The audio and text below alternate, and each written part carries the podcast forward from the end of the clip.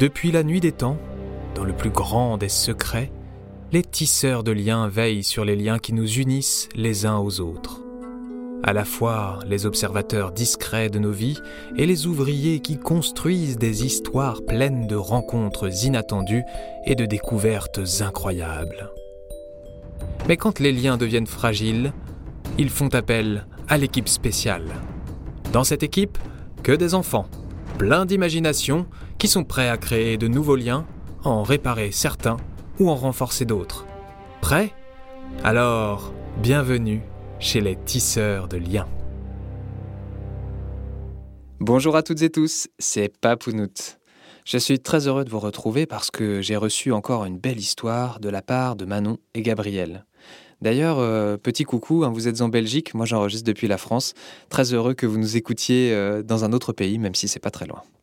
Manon et Gabriel, ils ont trouvé une histoire qui se passe dans le futur, et moi je vais y ajouter un élément dont on a pas mal entendu parler cette année.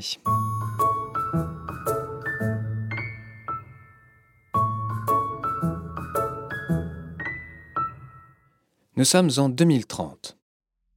Depuis un an, les premières familles envoyées à titre expérimental dans l'espace font le tour de la Terre plusieurs fois par jour. Parmi ces familles, nous retrouvons la famille de Manon, Gabriel et Arnaud, leur cousin. Ils orbitent autour de la Terre depuis déjà quelques semaines pour expérimenter des voyages encore plus lointains et explorer peut-être un jour les confins de l'univers. La vie dans leur station spatiale est assez simple, tout le monde a des tâches à faire, entre les adultes qui s'occupent de la maintenance, des réparations et de bien sûr apprendre et expérimenter de nouvelles choses, et les enfants qui les aident dans leurs tâches, continuent d'apprendre eux aussi des choses sur l'espace et la façon dont on fonctionne, eh bien la routine est très rodée. Lorsqu'ils ont des alertes en règle générale, c'est la base sur Terre qui leur dit quoi faire, et tout se passe pour le mieux. Ça les fait bien marrer d'ailleurs. Manon, Gabriel et Arnaud adorent flotter dans la microgravité terrestre. En gros, ils flottent dans la station spatiale et de temps en temps, ils s'accrochent à des appareils pour pouvoir faire semblant de marcher, etc., pour maintenir leur corps en forme. C'est important. Sauf qu'un jour, il y a une alerte un peu plus grosse que les autres qui surgit.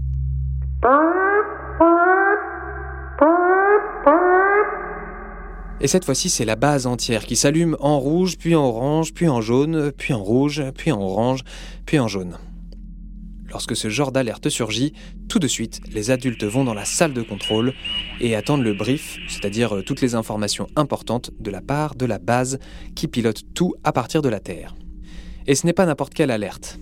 En effet, peut-être le savez-vous, mais déjà depuis presque 10 ans, en 2030, le satellite télescope ultra puissant James Webb est en orbite autour de la Terre lui aussi. Grâce à lui, nous avons pu observer des trous noirs, des nouvelles étoiles, bien sûr, des galaxies un peu plus lointaines, et commencer à comprendre depuis combien de temps l'univers que l'on voit existe et quelles en sont ses limites. Autant dire un travail de titan. Mais pas de chance, James Webb est en train de chauffer, mais chauffer fort fort fort. Bah oui, dans l'espace, les rayons du Soleil nous touchent beaucoup plus. C'est d'ailleurs pour ça que Manon, Gabriel et Arnaud portent une combinaison en permanence qui les protège de certains rayons et même parfois un casque. La suite, vous la devinez peut-être, mais en tout cas, il va falloir intervenir. Et il n'y a pas d'astronaute professionnel qui est habitué à faire des opérations de maintenance à portée de main dans la station spatiale, mais pas le choix. Il faut aller retrouver le satellite télescope James Webb et aller le réparer. Ils s'en approchent à l'aide de petits propulseurs dans l'espace, et au bout de seulement deux jours, les voilà à quelques kilomètres de ce télescope, et ces immenses, mais quand je dis immense, c'est vraiment très grand, très très grand, voiles solaires. Ces voiles solaires, il y en a quatre, ils sont très très fins, et ils protègent toute la machinerie de James Webb de la chaleur du Soleil. C'est un peu comme une méga crème solaire géante qu'on aurait appliquée pour toujours sur le satellite. Mais les ordres n'arrivent pas. Aucun message de la Terre n'arrive plus du tout depuis bientôt plus d'une heure. Les adultes sont en train de se gratter la tête dans tous les sens. Bah oui, dans tous les sens, puisqu'ils flottent dans la navette. Souvenez-vous, ils ont les pieds en bas, en haut, sur les côtés, enfin bon.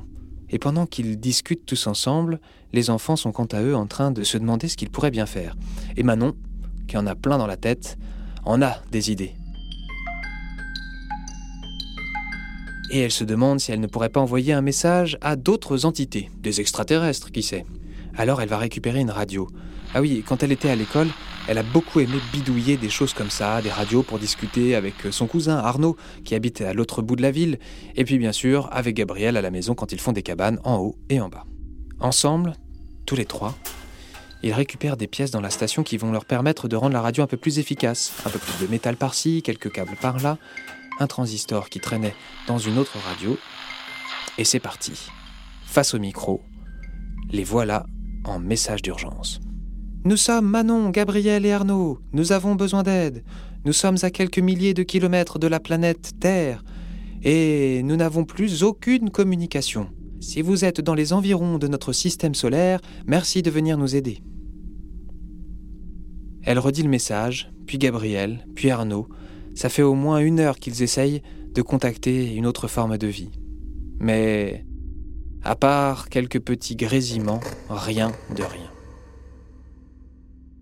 Dépité, il retourne voir les adultes dans la salle de contrôle, qui eux sont devenus très inquiets. Plus de deux heures sans nouvelles de la Terre, c'est vraiment très long, trop long quand on est dans l'espace. Les enfants sont inquiets eux aussi. Ils vont grignoter un petit peu de goûter lyophilisé. En gros, c'est un goûter qu'on a mis dans un sac plastique qu'on a serré très très fort et qu'on a asséché. Ils se regardent, l'air penaud, et la radio commence à émettre un bruit.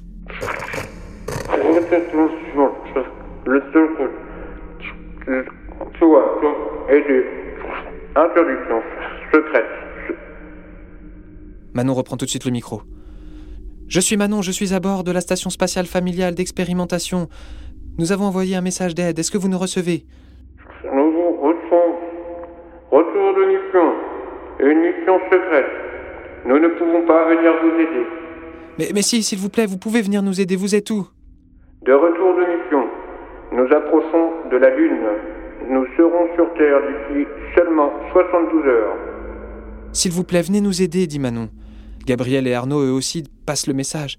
Aidez-nous, aidez-nous Le silence se fait à la radio.